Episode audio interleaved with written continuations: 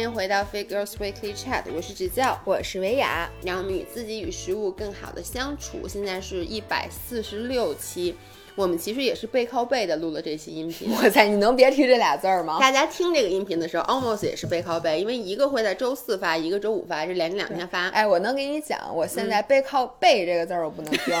马拉松这仨字儿，任意俩字儿的组合我都不能听。马拉高，马拉高绝对不能听。那天他们说我说马拉多纳，你恶心吗？我说我也挺恶心的。说马兰拉面还能吃吗？我说不行，马华拉面也吃不了。就是这几个字儿不能出现在我的耳朵里。嗯，然后刚才录了一个小时的马拉松和背靠背。别说了，我恶心。跟大家说一下，我们在录上一期。那个音频的时候，我们其实有搭配视频的，大家可以去我们各个平台去看视频。然后我今天是在姥姥家录的，大概在一个半小时之前我来姥姥家的时候，外面的天气真的是阳光灿烂。我今天我记得我起床，我说我天太好了，我说我骑着小自行车，骑着动感单车去姥姥家。现在我给大家形容一下外面，如果是在北京的孩子可能知道，周四下午四不到四点的时候，外面。突然一下就变得黑压压的，然后狂风大作。是的，我觉得上一次这样好像也是咱俩在你家录音频，也是录着录着，外面突然就突然就黑了。对，没错。然后现在你感觉你的人生要失去希望了。不是，现在感觉该睡觉了。我觉得不用我确实也有点困了。OK，那上一期那个音频我们讲的是姥姥靠跑背靠背的马，我的天哪啊！的故事。然后呢？在同一个周末，姥爷呢是带着姥爷爸和姥爷妈和姥爷公一起去了杭州。大家之前听我们的音频也知道。然后这一期音频，这一期明信片主要给大家讲讲我这个周末的经历。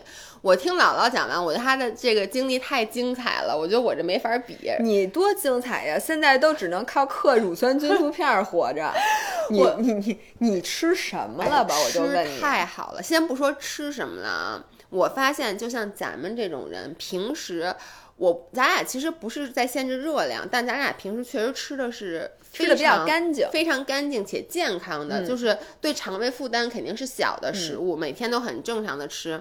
这一出去旅游，完蛋！哎，咱俩基本每一次出去旅游都都难受。对，这个难受的，姥爷这次是，我是从周六呃周四晚上去的，然后呢到周一的时候。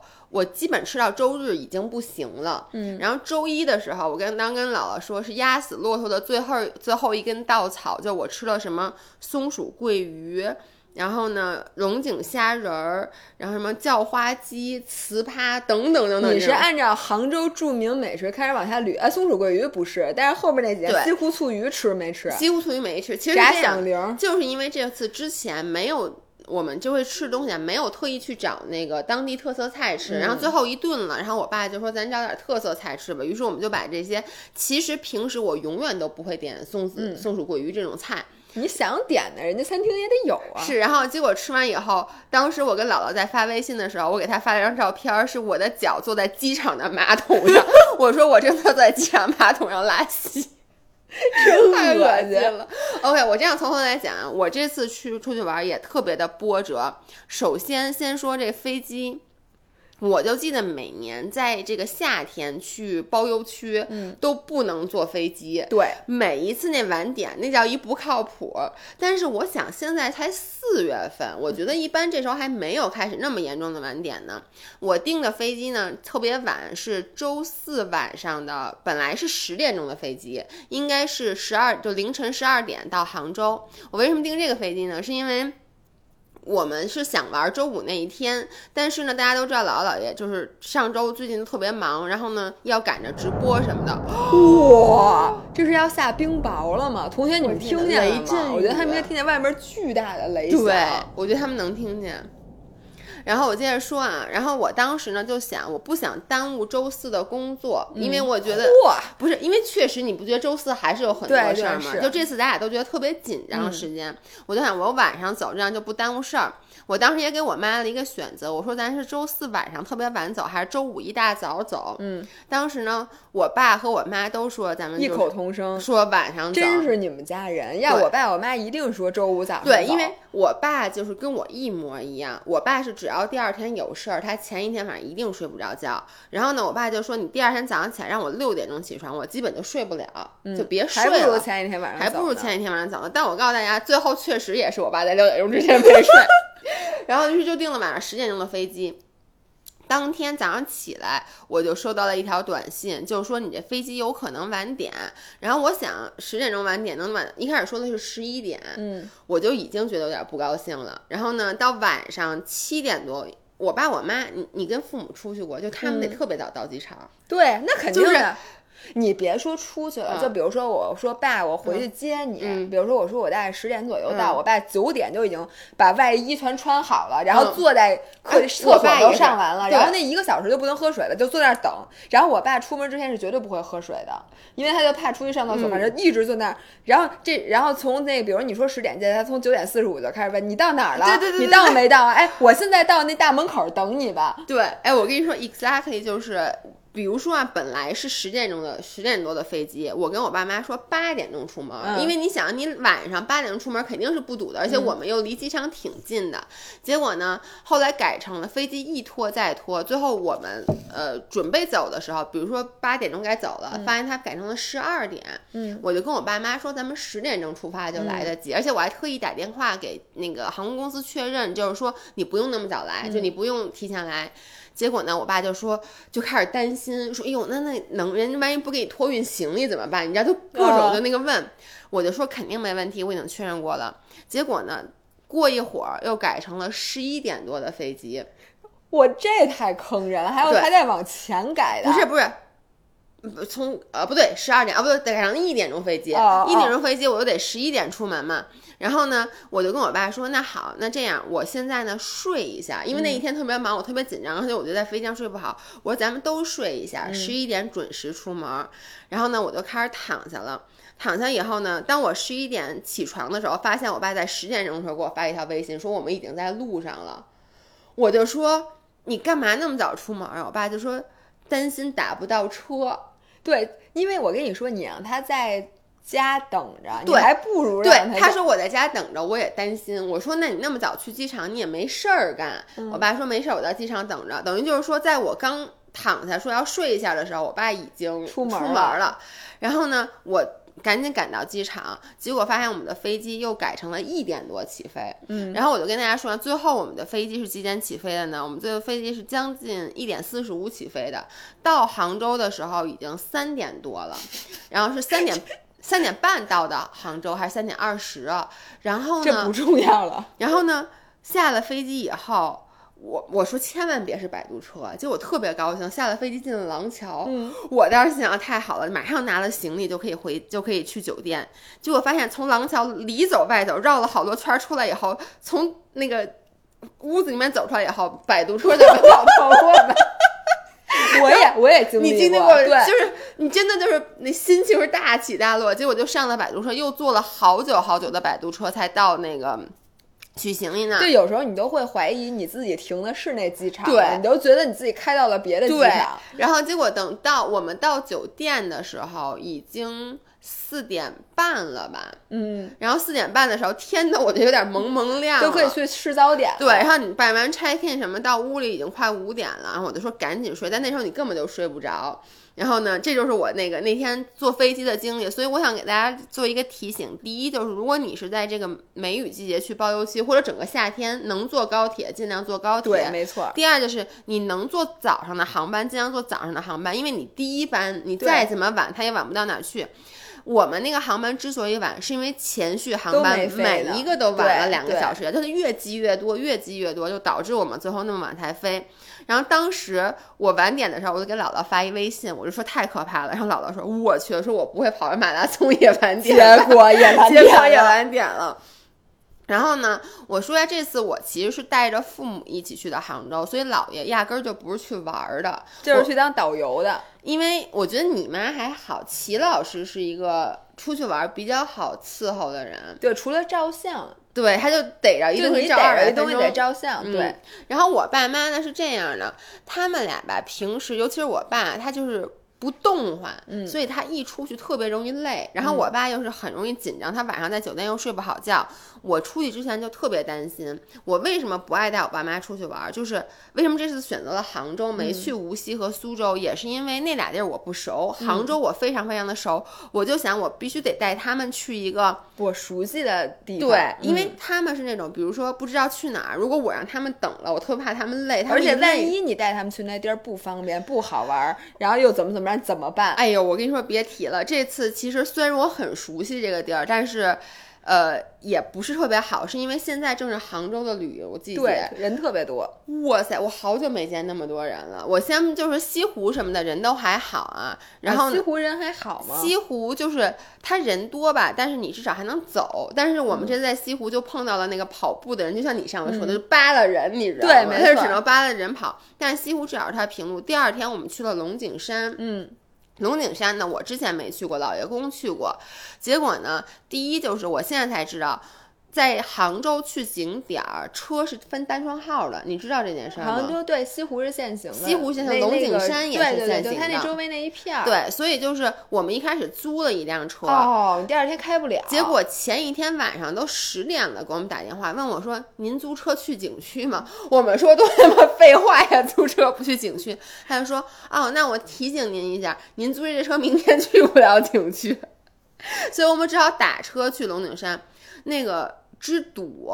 我们还我们住在离西湖不不远的地方，我们打车去龙井山真没多远吧，去就花了可能五十多一个小时，就坐那车里咕悠咕悠咕悠，终于到了龙井山，哪儿哪儿都是人，而且我你们所有人都跟我说龙井山特别好玩儿，嗯，特别美，我觉得特别没劲。可能其一是因为人太多了，就是乌泱乌泱全是人；其二就是吧，我你骑骑车你还可以玩儿，但你说你自己吧，嗯，走路是。走路就没啥好玩儿的那种的，然后路也哎，你们去藏龙酒铺了吗？是叫藏龙酒没去铺，但是我们去了一个就是茶馆儿，就是、哦，茶馆儿是，嗯我就说那个里头走到里头有一个嗯叫藏龙酒铺，特别漂亮那景区。我告诉你啊，我们还没走呢，走了大概我们下了。那个出租车，首先我没让他停到门口，因为太堵了，就那个嗯是紫红色的线，所以我们就提前下来了。走了大概十分钟吧，我爸就说他走不动了，于是呢，我们就找了一地儿把他放在那儿，就带着我妈说往那山上走一走。结果我妈走了大概也就三百阶台阶儿吧，就膝盖就不舒服，然后就下来都有点下不来了。你能理解带着俩人去爬山，然后好不容易给折腾下来以后，我爸就是那种觉得特别累。然后确实是人又很多，嗯那怎么办呢？于是我们就又打了一辆车，直接开到了一个我在网上查的一茶馆儿，就在里面就坐就在那儿喝茶，然后呢就喝了两个小时，然后出来以后呢就说咱打车回家吧。全是人，但我根本就打不着车。然后呢，嗯我们好不容易上了一辆车，结果那司机，我现在大家告诉一下，那司机是不是在骗我们？上了那个出租车以后呢，司机说现在吧。叫什么限行？嗯说你们那个，如果说现在打车回你们的酒店的话，我得给你们绕一个巨大的圈儿，嗯，得花一个多小时。但其实你正常打车回酒店也就半个小时。他的原话啊，说，然后呢，我爸就说他累了，特别困。那司机就说，哦，我送你。去茶馆儿，然后我们就说我们刚从茶馆儿出来，那司机就说你们得去什么政府的一个什么茶馆儿合作社，说那地儿第一特别舒服，第二喝茶不要钱。然后呢，说你们去看看，还有点类似于博物馆什么的。结果那司机就给我们拉到那，拉到那，司机就走了。结果一下来以后，我就觉得我这是很多年都没有的感受，就到掉到了景区的陷阱里。就你能理解，就是一个平房门口有人在那儿炒茶，然后你还觉得这是一个好像是让你观，就是叫什么人文的一个东西是吧？你刚把头在那看两句，那人就说别看了，别看了，赶紧进屋喝茶，就生拉硬拽的把我们往里面拽。然后当时我就觉得不太对，然后呢，你就看到只要来个游客，他们就那种就一大堆，就是不能叫就叫妇女吧，他们就站在门口，就是往、哦生往里面转那，你肯定是他跟那个司机跟那个人是一伙儿的嘛？嗯，然后还政府的什么？就他就非说是政府的，他说是政府的，所以不要钱，而且不要怕被骗，说那儿都是非常经济实惠的。一但是听这话肯定不能去。对，讲，然后我们我们就出来，然后就又打车，反正就是跟你恨不得跟你在那个那个马拉松那个打车是一样的困难，就是特别难打车。我发现杭州现在那个交通，嗯，杭州交通就是差，尤其是景西湖附近那块儿。包括龙井山，就是你打一辆车大概要等二十多分钟，那车才能来。然后还特别特别堵。对，然后你上了车以后就觉得那个。就是那个道路之堵，简直都让你惊呆了。所以就是，这是我这次在杭州。就是玩的不太好的感觉。哎，我能给你插一个我被骗的故事吗？我哎，我跟你说这故事，我都你要不说杭州，我都想不起来。我上大学的时候，然后我的那个同学是安吉人，嗯，呃，就是湖州人。嗯，于是呢，我就那个暑假的时候说那个去湖州找他玩儿，结果嘛，我们就还在湖州住在他们家。我当时特别搞笑，我记得他妈还在家做酵素。我现在后来想的，每一个 那天有人在群里说，每一个八五左右的人。都有一个亲戚在家做酵素，我就想着觉得特别对。然后他妈还在家酿酒，反正，然后第二天我们就说，因为他作为一个湖州人，他也没有去过安吉。嗯，安吉有著名的，当时是拍《卧虎藏龙》的那个地儿。嗯，还有什么？反正就湖，反正就是白茶嘛。就说去玩，结果呢，我们俩当时因为穷学生，还坐的旅游大巴。嗯。首先，我记得特别清楚，我那个同学自诩是当地人，于是你知道旅游大巴的线路就是从哪儿到哪儿。嗯，他坐在那儿之后，非得说司机开错了，说司机你这个口应该直走，你不该右转。我说你别跟人家说，人家开旅游大巴的 怎么可能走错？然后结果下了车之后呢，那个到那个景点儿也是一个什么带瀑布的，我不记得，就当地一个著名的景点儿，我们就说去这儿。嗯，结果呢，我就问价儿。说，然后这个人大家都比如说四十，这四十那个三十五，那个四十五什么的，突然有一个车说二十就走，嗯，于是我们俩二话不说就上那车了。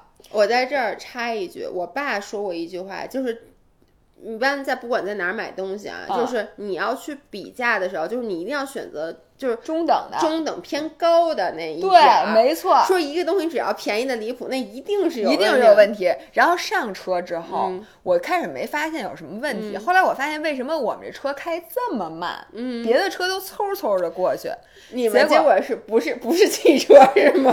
不是汽车对，你知道有一种车是仨轱辘的，你知道吗？你真的上了那个？我真的上。你上车之前没看见？我没看见，因为他们都是站在车的后边。叫卖，车在后面都是俩轱辘，人家也没骗你，人也没说我这是四轮车。但是我没有觉得这个车跟旁边的汽车有什么异样，我都没有看那个车，我光问价了。然后上了车之后，发现那是一个就有点像类似于三个轱辘那车叫什么车呀？就你知道那种特小的车？我知道，我知道，我知道。对，然后坐上那个车，结果呢，同样的那司机师傅跟我们说：“你啊，别去你们要去那景点，那景点都是骗人的，说人特别特别多，而且门票特别特别贵。”而且那司机也说，我当时让他去一个网红的茶馆，他说你别去那网红都是骗人的。对，然后我说你这个当地人去，说我给你讲，我给你推荐一当地人的景点，这个景点跟那个景点长得一模一样，并且呢没有人，你进去随便的拍照，然后怎么怎么好玩，怎么怎么好玩。年少无知的我。就去了，结果到那景点门口卖票那大爷，我至今难忘。嗯，就穿着一个老头衫，穿一拖鞋在那抠脚那种，根本那个地儿连卖票的亭子都没有。然后你花了一点儿都不便宜，什么五六十块钱一个人进去，发现那景点三步就走完了，你知道吗？就是一个山寨的，完全山寨的那个村民开的景点，然后出来之后发现门口还是他。就是你，你在回程还是他，还得打他车，还得打他车，然后他还给你推荐一饭馆，幸亏我们没去，反正就是，这是我小时候被骗的。哎，真的就是我，我现在的感觉，互联网这么发达，就是你在互联网上找那种评分特高的，他就算不会最好，因为大家都说都说那个什么旅游景点，他会找水军去刷呀，什么这种网红景点，就算他都不会特别好，他一定不会太差。对，千万不要。让什么就是去司机给你拉那种什么当地人去的地儿，就我这次去那个简直了，就是你在那儿待了吗？没待，而且那个人就把我往里面拉嘛，然后我就把。但是还好，就张涵人高马大的在那，就说我们不去这儿，然后就我们就走了，然后又打半天车，又打半天车，因为我发现我特别想问你，你是怎么在龙井山骑车的？那个交通之差，就是那个哦，我知道你怎么去的那条路是只能走，就是一个大上坡那种地儿，对吧？就反正就公路嘛，就全是车。哦，我们去的线路嗯没有走那，你知道龙井山其实是很多，嗯就是它那是一片。嗯，我知道。然后我们去的那个线路绕开了那个，就是人特别多，就是我知道你说那就两边都是茶馆然后对外面都是卖人卖茶的，然后从那里面还还能上一个很高的台阶是那边吧？对我们没走那边儿。OK，因为我就觉得，就整个那个交通就是让你头疼，就是你走吧，我怕我爸累，然后呢，而且就是你能理解我爸，就是他说他会说，我说那个咱们现在是在这儿待还是打车回酒店？然后呢，我爸就说随便，就就是你爸已经很我爸我，爸我我跟就说，都行，听你的，就我都行，不能听你的。听这个话。然后呢，我就说那打车，结果我们就打了一辆车，发现确实要大概一个多小时才能到酒店。然后呢，一路全是红的。于是呢，那个我就说那这样吧，咱们在这儿先溜达溜达，等一会儿交通好一点，咱们再打车。我爸说行。于是呢，我们都我们就说那咱们就先往里走吧。你知道你现在说到这儿的时候，嗯我浑身鸡皮疙瘩都起来了。我跟你说，我真的是，我如果我带父母出去玩，嗯我就不能允许这个旅行有一点儿差错。如果他是跟我说随便都行，然后说都行的时候，明显已经很累了。我爸说听你的。我觉得我能哭了。对我爸就说听你你的，然后呢，而且你知道吗？我爸跟如果我爸跟我妈在同一个频道上，这件事儿就很好操作。比如说他们俩都累，已经在茶馆坐了很久了，我爸说他想睡觉。他他说茶馆坐着没法睡觉，因为我说咱们我完全 OK，就我本来也不是来玩的，咱就找茶馆坐，坐一天都行。但我爸他想躺着，问题是我妈想逛，你爸想躺着，对，有什么地儿既能逛又能躺着？对于是呢，后来就说，我就说，那咱们也没法儿现在打车回家，咱们就在龙井山底下，然后就当时已经到了那个叫什么那个灵隐寺那底下了。哦，说我妈其实是想去灵灵隐隐寺的寺，我爸就觉得不想去。然后呢，我觉得人特别多，我就说那就咱别去，咱在底下转转，就一个折中的方法。我的天呐，我现在觉得你好难。然后我妈就开始，哦，我妈就开始照相。你也知道，我妈跟你妈就开始，就也不知道照什么的，就开始在那儿拿手机在那儿各种照。然后呢，我和张翰在前面走，我妈在离我们不远的地方照相，我爸就像一个游魂的，像一个我跑无锡马拉松一样 就是样。他就那种两个手放在腿两边儿，就跟着你们走，但是又不跟你们很近，老爷现在低着头跟僵尸。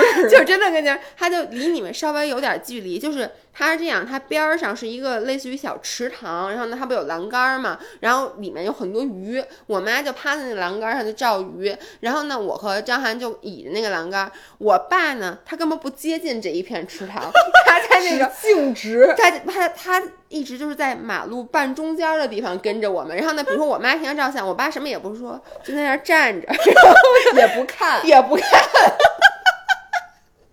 你能我觉得你爸太难了，就是我其实特别能理解我爸，因为他困，他累死了，但是他又不敢说。他其实没有，就是我能理解他他的心情，就是他也不想给大家添麻烦。其实特别能理解，有时候咱们干一件事干一会突然也特别困，嗯，他主要是困，因为他前一天晚上没睡好。然后呢，我看着他，我特痛苦，因为我觉得我爸眼都要睁不开了，你知道吗？就你知道你特别困的时候，你的状态，即使你说没事没事，你们玩，但他的脸已经搭到脚面了，你能理解吗？嗯能理解。我就说不行不行，咱赶紧打车。然后呢，我们就哎你们俩就不能劈开了吗？就是比如或者你们俩陪你妈逛，让你爸自己打车。已经张涵陪我爸就是在茶馆坐了很久了，不是现在就是。就是打车的问题，就是你打不着，打着了要堵很久，你知道吗？结果就是因为我爸那个状态，我才打了那辆假的出租，也不是假的出租，就把我们的。哦所以你知道我当时心情是什么样的吗？好不容易上了车，我就跟我爸说：“我说你在车上睡会儿。”结果司机说：“不行，我送不到你们，说什么现在限行。”然后说我，然后呢，我爸就说他困。然后司机把我们用到那茶馆，我本来想那行，那就是什么，不管那茶叶要不要钱，因为你也知道，我带我爸我妈出去玩是完全不要考虑钱的，怎么贵怎么来，怎么贵怎么来，只要舒服就行。但是呢，问题是那茶馆吧，它又是一骗人的，所以呢，我又不想进去。对，而且你爸进去一定会跟他们急的。我可知道你爸对是最受不了。我爸是最爱跟人急的，于是呢，我们就那你说怎么办？你能理解那条路上就全是车，我想知道后来呢？然后从那个院儿里出来以后，我我真的我当时就特别紧张。然后呢，而且那司机就是我觉得他在骗我，你知道他怎么说的吗？他说你们呀在这坐到四点半再打车。他说因为四点半以后限行就放开了，于是我们就听信了他的话。就是他说四点半以后就放开了，当时是三点半，还有一个小时。然后我想这一个小时，我当时就想的是，我也没法打车，我也回不了家，我爸找不着地方睡觉，可怎么办？然后呢，我就说那咱们就去，我查了一家就是很大的那种网红的茶舍，就离那地儿不远。就那司机一开始经过说让我们别进去啊，啊我说咱去那儿。结果呢，到那门口发现人家周末人家下午不开，得就是人家只开餐不开茶，但开餐呢是四点半才开，所以呢，我们四个人就沿着马路就走，你能理解吗？漫无目的的，漫无目的，而且主要是你那个玩儿那个龙井山，你得走进茶田，嗯对不对？但是呢，走进茶田又得爬山，他们俩又爬不了，就只能沿着公路走，公路上全是车。然后呢，当时呢，我就看。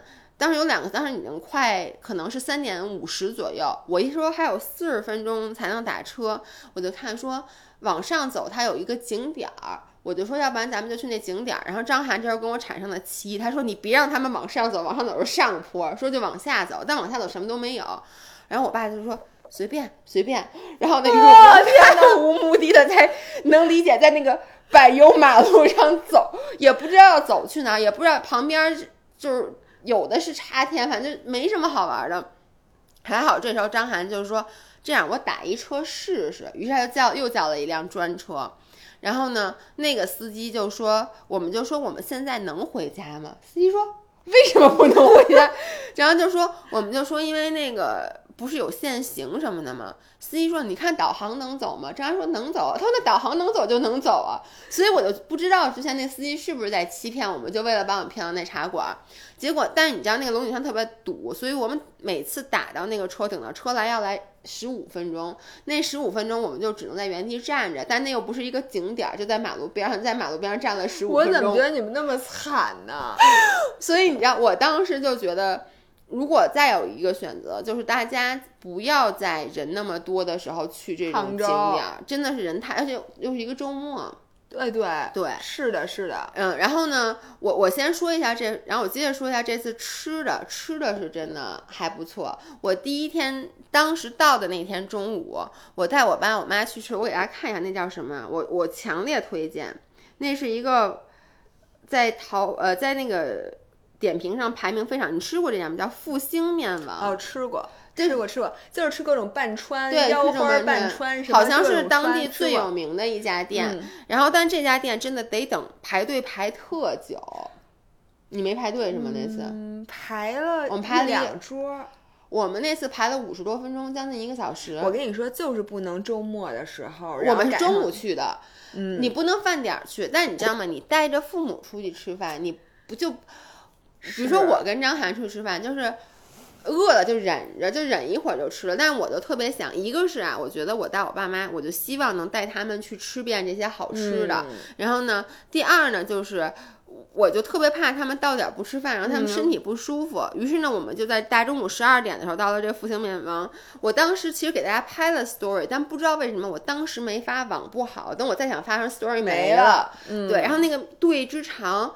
然后呢，我就问我说：“那咱们在这儿等啊，还是嗯去一个餐厅？”但是我想，这个时候你其实去哪个餐厅都得等。排队。然后他们说在那儿等吧，结果等了快一个小时才吃上。但是我的感觉是值得等。他那个，我跟大家说的这个复兴面王，就是首先我觉得就是江浙那边就很流行吃这种带浇头的这个、这种面。其实主要是杭州，就吃这种把面叫川的，然后什嗯么，尤其是这些，虾包扇什么的，对，这就是杭州的。嗯，然后呢，我们点了那个虾包扇，我先跟大家说，这面可挺贵的，多少钱啊？虾包扇是六十八块钱一碗，哦，可不便宜。我在里面加了各种料，边有虾有鳝，嗯你还想咋着？对，然后呢，我先咽口水了，然后他们我我也有点饿了。他们家那个茄汁拌川里面加那个。加肝儿，然后再加腰花儿，他们那腰花儿特别特别的嫩，特别然后肝儿也特别的嫩，然后还点了我爸还点什么大肠的那个片儿川，就是那种嗯汤面，哎呦，那是真香！我跟是的，你说，是的，是的，是的。哎，我今儿给大家录了 story，还录我怎么吃，哎，巨香其实就没复兴除了了。复兴面王，他们有很多有一些连锁的、当地的都不嗯错，就是嗯没有排队这么多对的。，那天真的是排队等很久，嗯但是我发现确实是很多当地人在等，而且所有人就都觉得等是值得得的没有一个人我看觉得是不好吃的。然后出来以后还碰了一五仁儿，哦，而且我就这是我这一路上可能唯一一次碰见五仁儿。然后呢，他就是看见了张学友，然后认出了我。后来那五仁儿走了以后，我爸跟我说，因为那五仁儿我们我们出来吃完碰上那五仁儿，那嗯五仁儿在排队，那队特别特别长嘛。然后呢，我爸就说：“你们你们粉丝都是吃货是吧？都排这么长的。对我以为你爸说的是说那个就让他坐咱们那桌，然后没就不用插队队了。不能插队是的，你要是吃的时候他认出来，就可以过来一起吃对，了可。以过来一起吃。反正呢，这个是我第一给大家推荐的。我跟你说，我前面的时候没有吃特别难受，我当天晚上去吃了一个会席的素食。哦，你稍等一下啊。哎，可以了。嗯，我先我接一电话。对，嗯然后当天晚上吃了一个会席的素食，嗯，那个是真的是特别精致，然后它好像是是不到五百块钱，它它有更贵的，但是当天晚上没货了，反正它那种一道一道的，而且这是我第一次吃素食做的，不是把素食做成肉。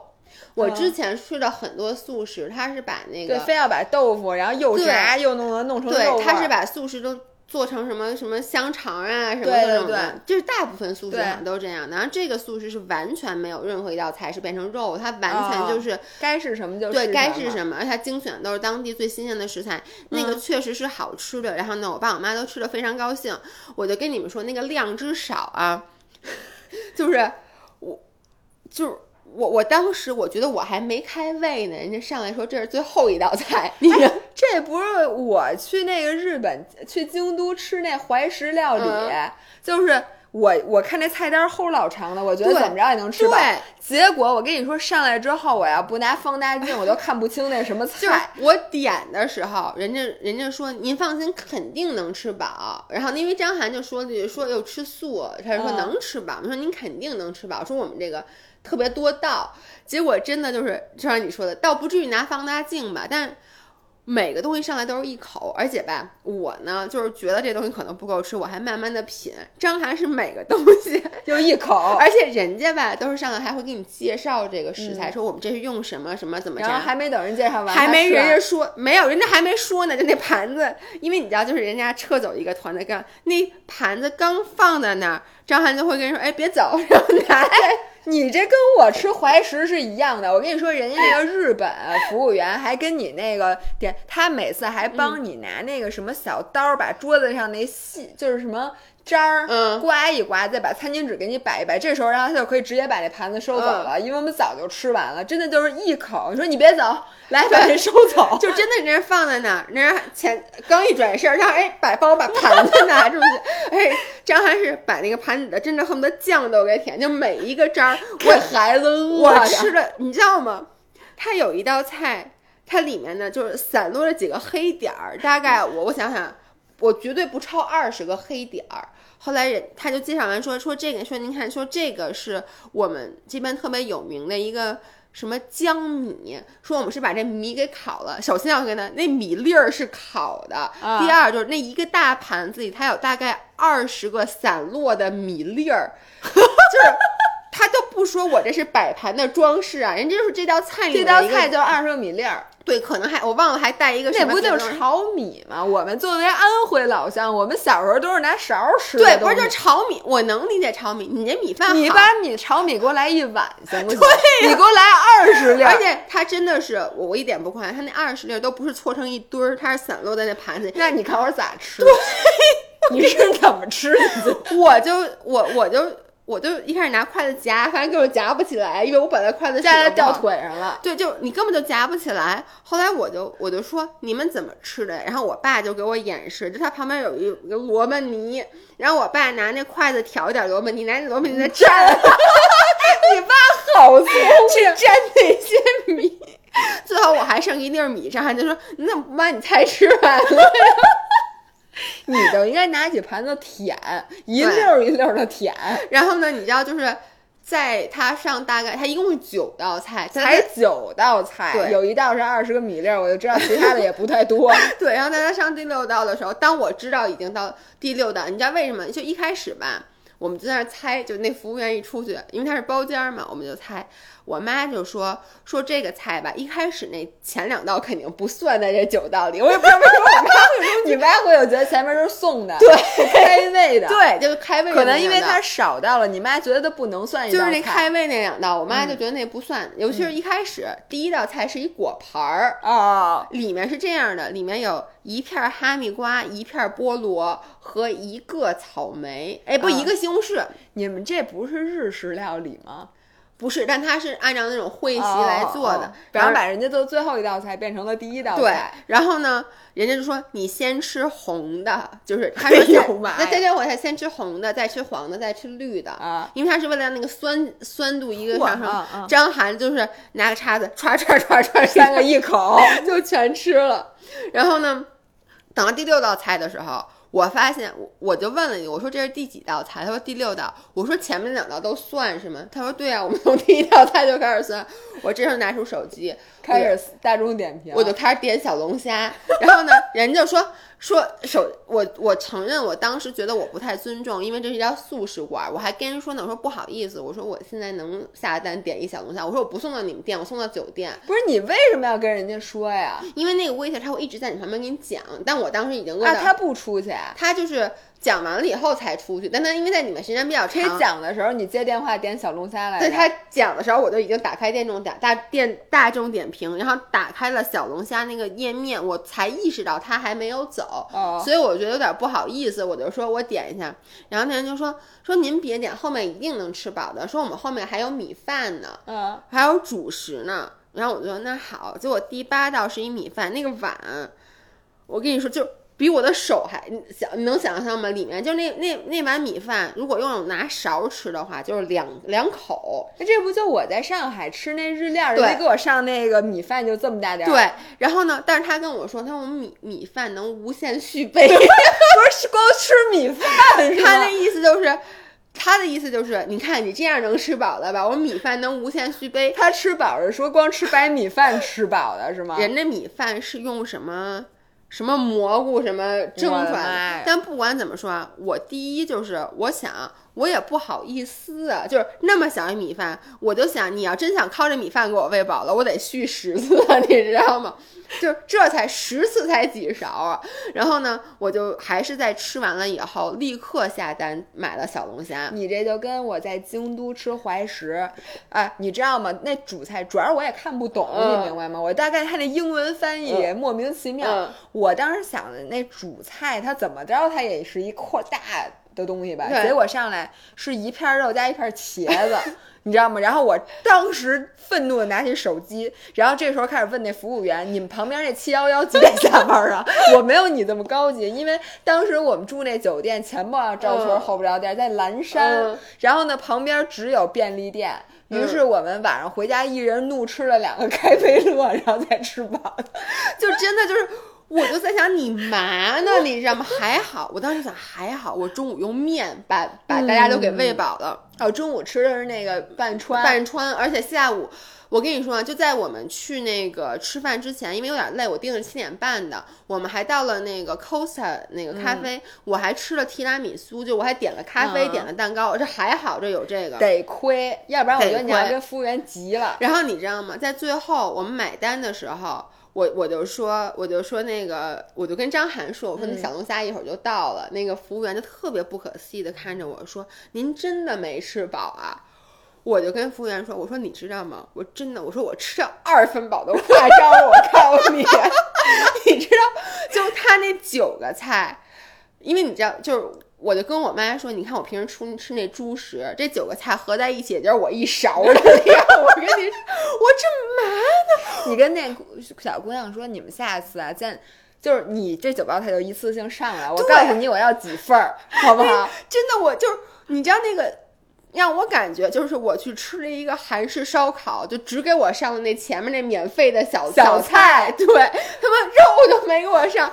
然后我跟你说，我爸是这样的，我爸在这次去杭州吃小龙虾之前，他没有吃过好吃的小龙虾，哦就他只在北京吃了那不新不太新鲜，不而且特别小的嗯小龙虾，嗯我只带给我爸吃过一次小龙虾，然后我爸对小龙虾印象就不好，我爸就说他不爱吃小龙虾，然后呢，结果我当时订了小龙虾，我爸就说我不吃，嗯我爸就说我肯定不吃。然后呢你，爸怎么跟你一模一样？不是因为他不爱吃小龙虾，然后呢，他就觉得这玩意儿有什么好吃的？嗯，结果呢，就回到酒店，然后呢，过一会儿我就听见敲门，然后打开门看，我爸就像一个老鼠一样，你能你能理解我爸驼着背在门口，就是我打开那个门儿，然后呢而且当时还挂着那锁，因为我不知道外面是谁，然后我爸就那种那样子把脸挤在门缝里。抠抠缩缩的，就是他说了这么一句，他说：“你刚才订那小龙虾有我的。”哎，我跟你说，我觉得你爸跟你一模一样，你也经常干这种事情。我就说你不是不吃吗？我爸说我尝尝。然后那，小龙虾到了，我爸呢就说我就吃俩啊。但是你知道杭州小菜，我订我订的是我最爱吃的那个冰镇酒酿。你吃过啊冰镇酒酿？这个口味好像这两年新兴的，就是。呃，好多口味都是特别奇葩，对对对，我都是嗯前两年，我记得我去什么武汉、去南京啊吃的时候，那时候都只有清蒸的，没有这个嗯酒酿的。然后我爸就到我们屋，然后呢，本来我订的是正好我和张涵的量，你知道吗？可能都不太够。结果我爸一吃，吃了得有小一半儿，你知道吗？让张涵吃俩，张涵不好意思了，因为张涵看出来不够吃了，你知道吗？哦于是呢，就是我爸在那稀里糊涂吃，我在稀里糊涂吃，然后吃完了小龙虾。但是我那天晚上还是饿着睡的，那我问你，你都饿着睡着，张涵呢？张他连小龙虾都没吃上，我告诉你，第二天早上起来，张涵特别早就被饿醒了。然后就下楼吃早而。且你能理解，就是张涵晚上是这样的，他说：“赶紧睡，赶紧睡，睡着就不饿了，睡着就不饿了。真惨，然后第二天早上你就没带点吃的去吗？我这次特还真的是，我只哎带了两个这不像你啊，你应该半书包都是吃的呀你。知道为什么？因为这次我想我带着我爸妈，一定是三餐都会。按时吃。我之前自己出去玩，我们会带吃的，就是我觉得我可能经常，比如我就晚午饭就就啊省了，你知道吗？我想我带着爸妈一定得三餐都得吃好结果栽在了素食身上，栽在一个会席身上，然后第二天你们就去千岛湖了。不，第二天我们就学聪明了。当因为前一天晚上我爸尝到了小龙虾的甜头，嗯所以当我第二天 propose 大家去吃小龙虾的时候，我爸就欣然同意了。我我那家叫什么？我之前发在了那个跑步群里面，我就跟大家说那家小龙虾特别好。就杭州有几个很有名的小龙虾，杭州小龙虾不错，而且杭州的夜宵好多都是小龙虾，对我觉得有条街上全是小龙，虾。比如说像什么老城区小龙虾，哦各种它，但它都是那个叫什么呀？叫呃连锁店。然后有那么一家，我忘了叫什么了。我到时候要想起来的话，我给大家发在那个发在那啊叫识不识货，它就这么一家店。然后你看到它是一个评西湖大道评价很高的，并且它在所有的小龙虾里面，它的人均确实是高，它二百二十一一个人。文那不高，我觉得吃小龙虾巨贵，对，真但是特别贵。你看其他的小龙虾的人均是一百出头，啊但是不能相信。对，然后呢，我就带他们去吃了这个小龙虾。我给大家讲啊，那天呢是这样的，我们中午没吃饭，这就这天就在龙井那天，嗯因为我们一直在喝茶，茶配有很多茶点，我又去那个知味观买了好多蛋黄酥知味观不好吃，不是知味观，呃，宋记、宋朝胡记、南宋胡记。没听说过。哟，我忘给你带，我给你买的绿豆糕了。哦，还真是 南宋胡记，嗯南宋胡记的那个各种酥，什么白娘子酥什么的。反正 anyway 就是我们其实中午没正经吃饭，因为当时都觉得不饿，早上起来又吃了早饭，但是到晚上还是突然一下就饿了。我们一开始。张涵去送车，然后我们三个先点，就已经点了满满一桌子。那家店是排队的，嗯就是基本上我们是不到五点就到了，所以不用排。所以我们是最后一桌不排队的，然后哦到后面就开始排起了长长的队，然后呢，我们就开始点。就那天啊，他是扫码加菜。后来我在买单的时候，张涵看了一眼，说咱们加了十次菜。第一，我们加了十次菜；第二，我跟大家说啊，我们吃，我妈特别不能吃，我妈肠胃跟对我妈特别不能吃，就是我张涵和我爸，等于就算三个人吧，三个人我们吃了一千六百八十块钱的小龙虾。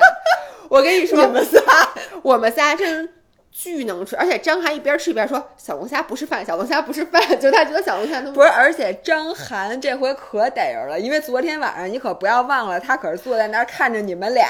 对，而且你知道我在想什么？我想我有了前一天晚上没吃饱的经历，你知道就我被今天绝对不能再饿着今天必。须得吃饱。于是呢，我就说可劲儿点，然后我们就那个菜单上的菜本来就不多，我首先就基本每一样都点了，中间不停的加，不停的加，还加了什么牛蛙各种东西。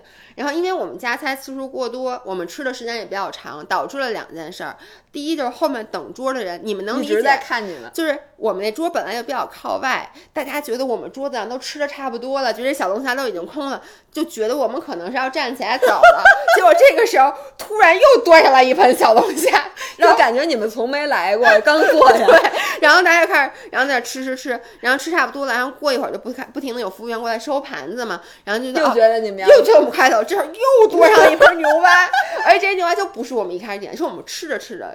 张翰就说：“哎，不够吧？再加一个，再加一个，所以就不停的。加十次菜，我们可想，他不是一气儿。我觉得，如果是在排在你们后面的那个第一波或者第二波人，人家走的时候，你们还在吃。是我们吃旁旁边那桌吃完了两桌，我们还没吃完，我就看，然后所以你能理解那个排队，而他那个排队，很多人是在屋子里面等的，我就看他们就坐在那个板凳上，对你们指指对，而且一开始。”我我听到旁边人说说那桌快吃完了，那桌快吃完了，说咱们就等，马上就到咱们了。结果突然摆上一盘小龙虾，然后这两桌人都已经去吃了，你知道吗？都已经，然后后来又从外面进来的人说这桌快吃完之后又端上来了牛蛙，然后就，但我跟你说大家太好吃了，而且他们家那个臭豆腐巨大一盘臭豆腐，我臭豆腐都吃了两盘，我点了两次臭豆腐。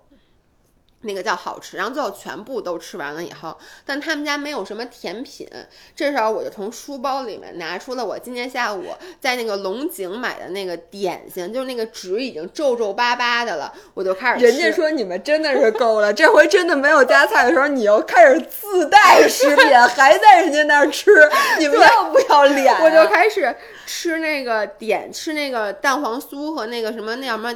白娘子酥，然后还吃绿豆冰糕，你知道吗？就他一桌子就开始吃。我觉得要我，我就要拿东西拽你了。然后我我爸坐在对面，就是：“我爸说，我爸真的很严肃，说行了，你别吃了，你给别人留下一个好印象行不行？你跟他说现在为时已晚。因为我爸本身就是一个特别在乎别人看法的人，他已经感受到了别人来自别人的恶意。然后呢，最重要的是，你知道那个小姑娘，就是我就几个服务员推推搡搡的，最后快买单的时候，然后呢就。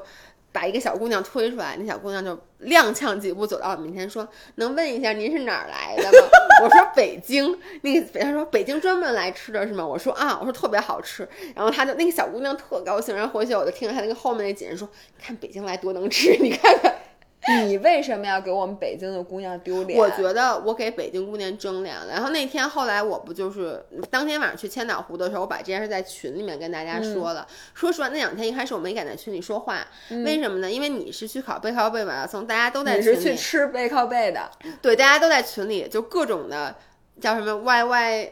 Y Y D S Y Y D S 就是永远的神，奉你为永远的神。对对对，我就觉得我不好意思在这时候在里面就发发一臭豆腐，对，说哎呦这玩意贼香。对，但后来我实在忍不住了，你知道当时我坐在车上是什么感觉？哦，对，我跟你说，不是我们吃完那个，后来不说说不行，吃太撑了，说必须得出去走走，然后再再去千岛湖，我们就来到了西湖边上。然后呢，我又给我们四人一人买一巨大无比的冰激凌蛋卷儿。然后呢，我妈吃了一口，说不舒服，所以我又吃俩蛋卷儿，冰激凌蛋卷儿，一个巧克力的，一个那个抹茶。我现在觉得真的，你还能你的胃能坚持到礼拜一，然后真的是不容易。然后我坐在那个车里的时候，你知道我有种，哎呦，我马上就讲完了，我有种什么感觉吗？就是。我我这时候如果戴一口罩，我打嗝能把自己给熏死，因为我浑身上下就每一个毛孔里都散发着海鲜的味道。你怎么跟我上次喝多了一样？对，就是。但是你你难道只吃那冰镇的吗？你没有吃什么？没有吃了呀。哦，但是我还说，因为光吃那冰鲜的，它其实不会有太大味儿的。不，就什么都吃了，你知道吗？就还还吃牛蛙主要，还有你知道主要然后还点海鲜饭，用那个十三香那种。牛蛙是炸的，就是为什么？其实我只吃了一块，而且牛蛙巨辣，但炸巨香，能理解吗？我肯定很爱吃，对，但我吃完肯定肯定很难受。然后呢，还吃了什么鸡爪子什么的。但是我觉得就是因为那个海鲜混合着臭豆腐，你知道那个臭豆腐吧？我爸吃吃了一口，我爸在长沙上的大学，他的评价是这个臭豆腐好，因为它是真臭，能，它不是假臭。就是我在吃上。我又吃完冰激凌打一嗝，然后那个有一点那个冰激凌就反到了嘴里，臭豆腐味儿的冰激凌，就是我真的我要戴口罩，我就把自己熏死。我跟你说。对，然后这个就是我在杭州吃了几顿特别好的。我听完之后，现在真的是无比的饥饿。对，所以我的胃为什么这次就是承受不了了呢？然后我接着给大家讲，我们到千岛湖，我在千岛湖其实就干了一件事儿。就是骑车，嗯，然后呢，故事是这样的，大家去翻我们前面几期的音频。当时我去千岛湖之前，姥姥给我一建议，她说你们可以去骑车，因为千岛湖是骑车圣地。她去年还在千岛湖骑了一个一整圈的一个对环千赛，环千赛。那你再说一遍，那多少公里？一百四。哦，那对不起，那我记错了，对不起啊，是这样的。我们前一天晚上开车，我主要吧，当时我的状态是什么呢？我吃那么多东西，我特难受，我恨不得现在就现在就去骑车，骑到千岛湖。对，有一个比赛就是从杭州骑到千岛湖。所以在去的路上，我就跟张涵说，我就说这样，我说明天咱俩能不能环湖一周？嗯，然后张涵就说，哎，你别闹了，因为但是我们当时本来就想的是到千岛湖，我爸我妈就自己就可以玩了嘛。我们俩终于可以，我们俩终于可以自己玩一下。对，然后呢？然后呢，我就跟张安说：“我说张文雅说了，我的原话啊，千岛湖还不到一百二十公里呢，而且全是大平道，特别好骑。然后呢，这是我说的，除了距离不太对，但是也没差多少。对，而且我当时就说，你看咱们在大理，嗯，那个一百，那是一百三，一百二十八公里还是一百三十公里，我忘了，那都骑了。而且我说那我还摔了，对。然后呢，还特别热，我说所以咱明天一定能骑。然后张涵就表现的不是特别的。”愿意，对我就急了，就你能理解我就不高兴了，我是真的不高兴了，我就说你怎么那么不热心？我说你这人好负能量什么之类的。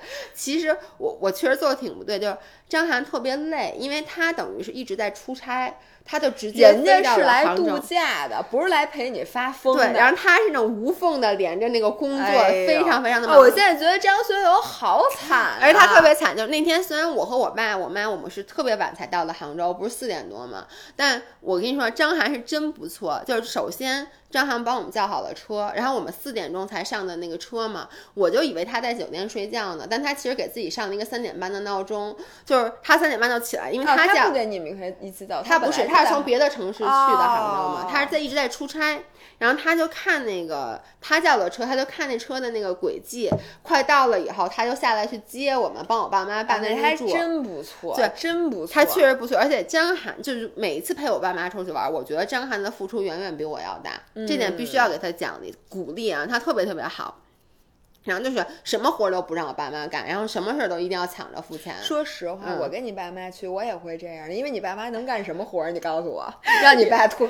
背着大箱子 也是，但 anyway，所以江涵他其实挺累的，他状态本身就不好。而且人家到千岛湖就想，哎，我可算就我歇一天。对，而且他这一这一阵子一直都挺忙的，但是我就让他陪我去骑车，而且因为我不高兴了，他就答应了。所以第二天早上起来呢，首先我们就。就是租车，对我，而且我们起的有点晚。就是如果说本来我计划是，我就前天晚上跟张涵说，咱八点半起床，九点多就能租上车就开始开始骑。这我觉得都晚了。结果我是九点多才起的，我们十点多才租上车。哎，你们在哪儿租的？我觉得你们租那车不错。对，我在这儿就想给大家分享一下，我发现千岛湖。你是住洲际了吗？哦，没有，我们住在了喜来登，就是因为喜来登不就我上次住的吗？啊，你上次住的喜来登是吗？对，也能看见湖，对，但是是在比较方便的地方。对，对我们这次就想，因为如果住洲际，我爸妈出来可能不太容易。环线赛的起点就在那个喜来登旁边那公园，对对对，我也从那儿出发的。我跟你说是这样的，我们呢就我发现千岛湖的租车。比大理好很多，可能是因为它真的是一个骑行圣地。对，因为千岛湖是所有骑车的人肯定要去打卡的地儿，所以就跟青海湖一样，青海湖旁边也都是租车。就是我当时那个大众点评一查，第一它就出了好多那个骑行的店，第二就是我在酒店，我就问，首先酒店自己就有自行车，但它不是特别好的车，然后他就说你可以去酒店旁边就有，但是我还是去了，就是那个叫什么，不叫喜家德，喜家德那叫喜家德是虾仁水饺，喜得利。哦，喜得利是一个，大家到时候去杭去千岛湖就可以搜，它就叫喜得利。其实那儿也应该有捷安特。哦，是吗？但是你家我给你看啊，就叫喜得盛。哦，你看它评分是四点九二。哦，你看第一，你看到就是本来骑行的东西就骑行的店就比较多。第二，就这个喜得盛好像是一个连锁店，因为张涵这两天不在厦门开会嘛，他他们酒店旁边就有一个喜得盛，就 W 酒店旁边就有一个喜得盛，哎，不是 W，Westin。哦，然后呢，所以我们就去了这块儿租。然后呢，就是他那个车的选择非常非常多。就我本来都没有想租公路车，我租的是山地车，我租的是公路车。你给我发那照片，我还看不出来是什么车吗？我租的真的是公路车，是前面，这是是呃不不不是这个，但是我租的真的是公路车。那你发那照片你看这是不是公路车？当然不是啦，这是公，这轱辘特别细。可是这是大平板，你看这造型就不是公路对车，，是这样的。我当时租的时候呢，你知道我就上去我问我说你们这儿最贵的自行车给我来两辆，因为 越贵越好嘛，对不对？然后呢，那那个我觉得他那人就非常的好，老板特别专业，说我们这儿有碳的。嗯，有那种碳，我说碳的太好了，不跟你自行车一样吗？给你十万块钱自行车，结果老板说你们俩平时骑车吗？说不骑，他说那你别租这个，说因为那个是趴着的，嗯，就是呢，说你这个你肯定骑不舒服，然后呢就说让我们租的就这个，但这个真的是公路车，嗯好吧，好，它但它是那个铝叫铝叫铝铝合金的铝合金的，嗯但是还是比山地车轻好多，嗯真的轻好多。我这是我这辈子第一次骑公路车，然后我这一你路上就告诉我这变速怎么变吗？就是左边一个，右边一个拧，吗？不是拧就是那啊，个拨拨拨片儿。多拨票，嗯，所以他怎么着？你还是想说他是山地车？不是，我没见过这样的公路车，主要没事儿你说吧。嗯，反正然后我们就租上它，我们就开始骑。我们骑上车的时候已经十点多了。然后呢，当时是这样的，我看了一眼，发现我预计有错，就是我本来以为一圈是不到一百二十公里，后来发现一圈是一百四十公里。对，这是第一。第二呢，我就输入了那个终点，呃，中间儿的那个钟啊，就啊终点的位置。我跟大家说，千岛湖它那个路修特别好，就是它特别好，它的那个叫什么滨海公路，反正是那个一圈儿是无缝连接的，它没有中间要骑那些乱七八糟的山路，不像到洱海，你中间要骑一段国道，你知道吗？哦，它那个是能一直它有那个自行车的那个路，你看上去很疑惑。嗯因因为我不知道，我嗯环湖是封路的，所以哦我不知道那个路平时好不好骑。哦它好骑但是要穿穿好几个隧道的。对对对对对，它、嗯你就是被你穿穿隧道，你被张涵诅咒了祖宗十八代，我为告诉你？什么呀？因为隧道他妈是上坡。那也叫坡？你们好吧？我跟你说啊，然后我们就开始骑，骑的时候已经很晚了，然后输入终点的时候，当时发现我是怎么发现一百一圈一百四十公里的呢？我输入终点发现要七十公里，我说这然后你数学特别好，一下就发现是一百百四十公里，然后呢显示到骑到终点要五个半小时，当时已经十点多了。张翰说咱不可能骑完一圈儿，但我当时。其实就跟你你一样，就是虽然说你开始给我的建议是你骑一半我说骑回骑有点折返，就你骑到哪儿算哪儿。对，但当时让我想骑一圈的原因有两个，第一是那天天气早上起来天气是好的，它是那种阴天，然后可能湿度非常大，可能有一点点绵绵细雨，但是非常凉快不晒。嗯，就我就觉得比我那次在那个哪儿，在那个洱海那次骑好，因为那次特别晒。第二是我跟你们说啊，我这半年。骑动感单车，就是家里有辆 Keep 自行车，每天跟着连续剧骑，不配速就是什么五点多的配速，就是特别特别慢，真没白骑。我我觉得我在骑行上面的耐力上升了好多。嗯，因为天天你比我骑的肯定多，呃，那肯定没你多，因为你周末是有那种大距离的骑车没有，我最近光练马拉松，啊我根本没有练。我是大概我一周大概能骑三次，就是我现在连也不去，可能也不去不怎么去健身房做椭圆仪了，就一周大概能骑三次，每次呢骑一个到一个半小时。就像我说的，看了两集连续剧，但是呢，我之前是因为从来不骑车的，然后呢。不管怎么说，动感单车的阻力还是比骑公路车要大的，对对，对不对？所以而且公路车，说是实话，看你上不上坡。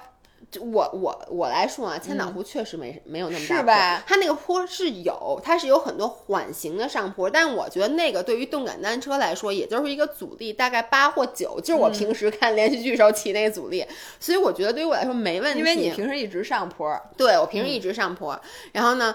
我就觉得我的状态非常好，但那天张涵的状态特别特别不好，因为人家本来就累，他本来就累而且我，跟你说，上爬坡不分性别。就是嗯爬坡的时候，体重大的人吃亏。，对他本身体重就比我大，而且呢，我我跟你说，就这个喜德盛这个自行车，我觉得他特别专业，就是他首先他给我们调教就比上一次那个车调教的、嗯我觉得好。第二就是他给张涵那车后面背了一个，你能看啊？你看不见他有能一个大包，你能啊看见吗？那包上里是那包里面有一打气筒，有一换、啊换轮胎的，就各种工具。说那工具挺沉的，你知道吗？加上打气筒。说实话，就多余。我我觉得你们俩都不一定会弄。我当时就跟那人说：“我说您给我弄了，我也不会装。”他说：“那你还是带着，万一他说因为。”这边骑友很多，嗯，说如果你中间爆胎了，你在那坐路边等一等，一会儿别人帮肯定有人帮你弄。所以他本身体重就大，他还背着那么一个就是一个大包，然后呢，他的 expectation 要是又是一路非常的平，结果上了两个缓坡以后，他又开始骂街了，他就开始跟我说：“张婉跟你说没坡是吗？那他妈是什么？这骑的是什么？是什么？” 然后呢，而且吧，张涵你知道特别鲁，就是我跟他说，我记得你之前跟我说过，就你骑上坡的时候也不要特别平，就是你让你的配速一般一直比较，你的输出一直比较平均，对是对吧？你跟我说，你就把那个调轻一点儿，然后慢慢蹬呗。对，然后他呢是一到上坡，他一开始说咬着牙摇车。对，摇车啊，啊，我懂我懂。然后他摇到第三个坡的时候，你就废了，就是间歇，对，然后就腿软了。是，然后他到就是后来就是有一个特别特别长的隧道，你知道你在外面骑吧，即使他累，你还能。觉得风景挺好，而且嗯还挺凉快的。结果那个隧道特别特别长，又黑了吧唧的，对然后两特别黑又是车，然后你一直在走车，其实有点危险的。对，而且那个空气是有点那种污嗯浊的，就是在闻尾气。然后呢，我跟你说啊，我从来这是我跟张翰在一起十多年，我第一次见他那么累，就是而哎且，我真的没有想到张涵是那个 quitter，就是最后跟你嗯说说我不骑了，而且张涵能骂街。对因为在我的眼中，张涵永远是那个说宝贝儿没事儿啊，加油加油加油，咱坚持一下，对马上就到了那个对人。，然后你知道吗？就是他在骑那个那个隧道里的时候。他说：“咱们歇一下。”我说：“好。”结果他就立刻就把车停下来了。我说：“那我在隧道里歇的。”他说：“不行，骑不动了。”然后他就他以最恶毒的话一直在诅咒你，跟我有什么关系啊？他他一直在说张雅他妈这个骗子，这个骗子呀，这个骗子，说怎么没有坡？我收到了，哎，我的 version 是我那天 out of nowhere 收到一个视频，然后我点开看，就是张涵趴在车上跟霜打的茄子一样，就是说张雅，你看 他真的是完全直不起来，他然后那个垂头丧气的趴在他那个车把上，然后说张雅，你说这没有坡，你而这个骗子，而且你知道在这之前的一幕是什么吗？就为什么我会给你发发信息？其实我前面这时候也就骑了大概四十公里左右，我是没什么朝气蓬勃，我朝气蓬勃，没什么感觉呢。像张涵就老叫累。然后我们从那个隧道里出来以后，就是刚从那隧道里出来没多久，然后呢，张涵说不行，得歇。我说好。然后呢，我就把车停下来，我就坐在路边，我还发张照片，我在对，跟小跟女的似的，对，然后我其实当时在给你发微信，嗯我本来是以为张涵会骑到我边儿上，结果他离我还有很远，就是他说停就停下来。你听我说啊，他把车停下来以后，在马路上，我一点不夸张，丫把车就车就倒了，他就咣当一下大字形的躺在柏油马路上，就是你知道那条骑行道并没有那么宽，他就躺在那儿，双手摊开，双脚张开，这就是我当时在给你发微信，但当时我也挺累的，我又不想站起来再往回走去给他拍照，所以就是我就看，我就哎行吗，哥们儿，他那个行，我歇会儿啊，我歇会儿。就这样，大概躺了得有，你想咱们那个还发了挺久的微信，嗯其实一直在等他。然后你你收到这个这个视频这一幕，就是他好不容易起来了，然后弄上了车，就整个人趴蔫儿在车上，然后往前走。然后当时我刚跟你说完，我说张涵在说什么有坡，然后你的原话是哪儿有坡，大平路。你跟张翰说那坡是现修的，就跟我跑下马那坡对是刚修的，对我之前没有，然后我告诉你，啊，从那以后，张涵就就是被 就被命运垮暴了击 被击垮了。从那以后的每一个坡，就没 都赖我良心话啊，那个坡真的就，如果你骑动感单车的话，阻力就是个八或九你看我说真的是没坡，啊，每一个坡张翰都是下来推的车。真的一个被命运击垮的男人。在每一个坡的尽头，我都是停着车来等他。然后你知道吗？就远远的看对面有有一个个小脑袋冒了出来，对，然后张翰就开始骂街，真的就开始骂街。所以，而且呢，那天早上起来我都没吃早饭，因为我前一天晚上不吃特多，我早上起来恶心，我没吃没吃下饭，我就带了蛋白棒什么的。然后张涵早上起来吃特多，然后呢还是一路把所有蛋白棒都吃了。然后我们中间去到了一个加油站，有嗯一个那个小卖部，然后张涵冲进去买了，我跟你说，买了一盒好六排八个，我一个都没吃着 他都吃了，，one sitting 吃了八个好六派，而且它撕开以后叠在一起，是不是？我的天哪！八个好六派，你想，我一个没吃早饭的人，我我当时也特别的饿，你知道吗？而且我先跟大家说，我觉得那个。我觉得千岛湖的人民特别好，就在我们吃那个遇到那小卖部之前，我们先骑到了一个公厕，公厕旁边有一个，他写的叫小卖部，但没开门，旁边有一茶馆儿，然后人家只有卖茶的，你知道吗？也不能干嚼茶叶。然后我们就说有没有吃的，人家说没有。我当时特别饿，然后呢，你们骑这么老长，你知道你可能要骑八个小时的时候，你竟然不带吃的？我带蛋白棒我已经吃了，但我还是带太少了。我因为我这次出来本身带的就没吃的就少带吃的，而且我当时脑海里想的是，一路也一定会有很多饭馆，不是不是，嗯反正小卖部你总有吧？就是我想的是，我一路沿途买面包吃就行嗯了。结果没想到就没有，就它一直是那种，嗯，那对，就他有，但是他你得拐到村落里。对对然后我当时看张翰那样，我觉得我们不能 detour，你知道吗？我们不能去拐万一再走错了，对就彻底崩溃了。所以我们先到那茶馆里，结果人地上放一把香蕉，然后呢，张翰就说：“您这香蕉卖我吧。”人特别好，给了我们俩一人一根哦香蕉，错我们还吃了一根香蕉。哎，我觉得张涵其实是想吃那一板儿，结果人家给了他一根儿，他他也好意思说那能都给我吗？所以当他吃了那六个，呃，不是八个好友派，然后他就更骑不动了，我觉得。然后我们又骑，然后好不容易骑到那个镇子里，然后当时我跟大家说啊，就是越骑雨越大，当时已经下中雨了，然后张。涵这是去受罪，跟渣滓洞没什么区别。这趟 但张涵好在就是张涵是一个，即使他当时已经很累了，他为了不会影响我心情，他还会假装的还 OK，但他一直我能看到他很疲惫，所以我也有点心疼，我就说咱们赶紧找他吃饭。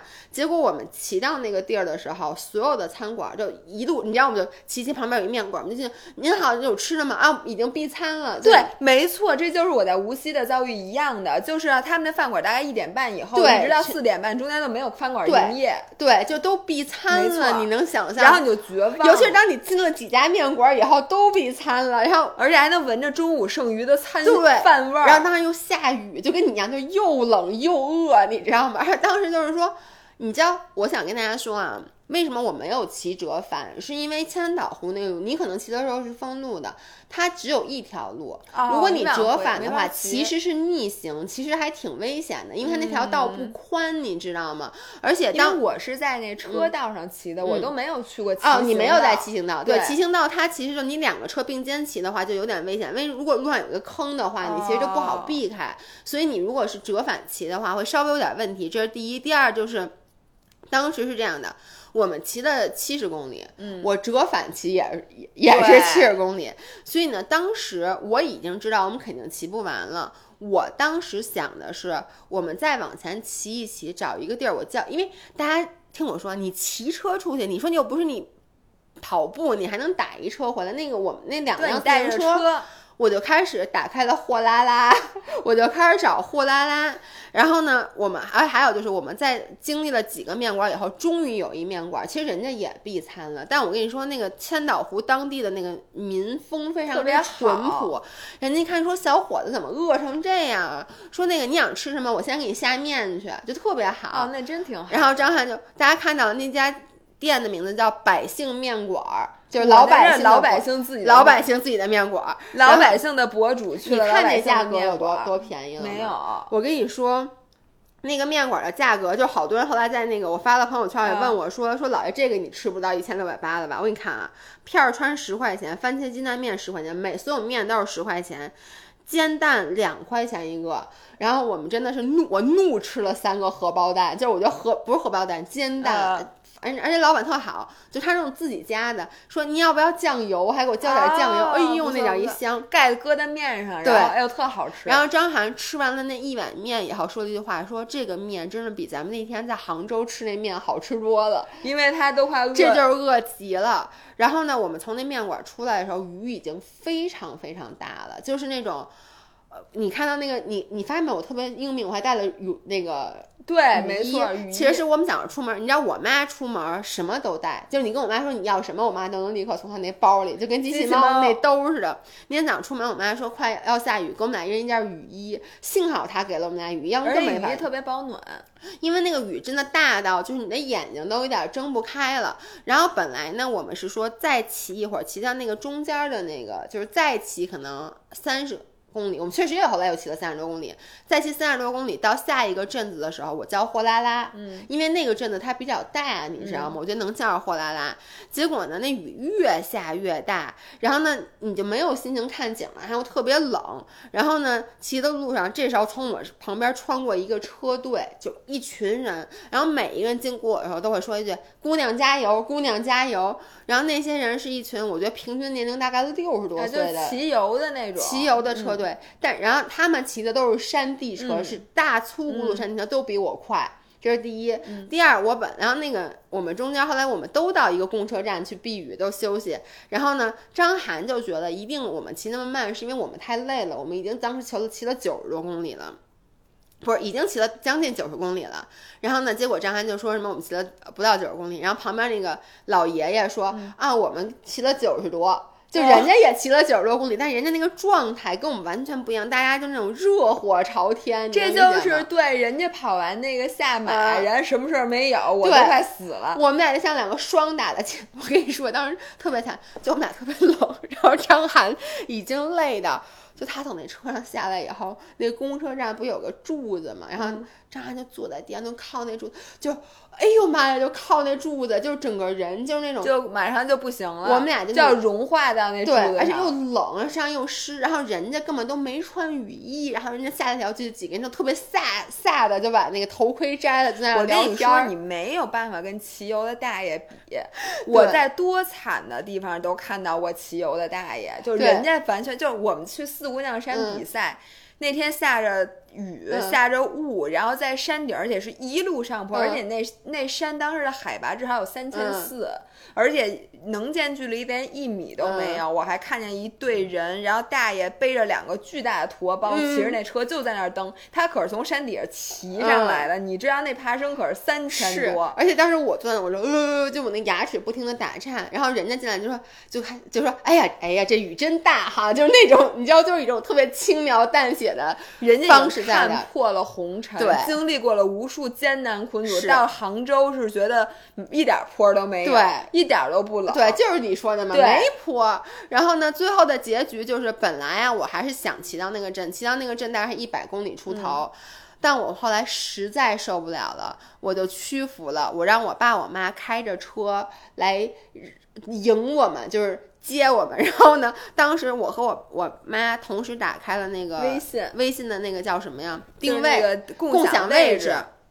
然后呢，首先啊，当我妈说出她来接我们那句话的时候，张涵这个人就已经泄气了。你知道，当时其实张涵跟我说句话，说了一句话，他问我，他说：“当你知道前面有人要来接你，因为他们这么过来嘛，我们是相遇的那种，你是什么心情？”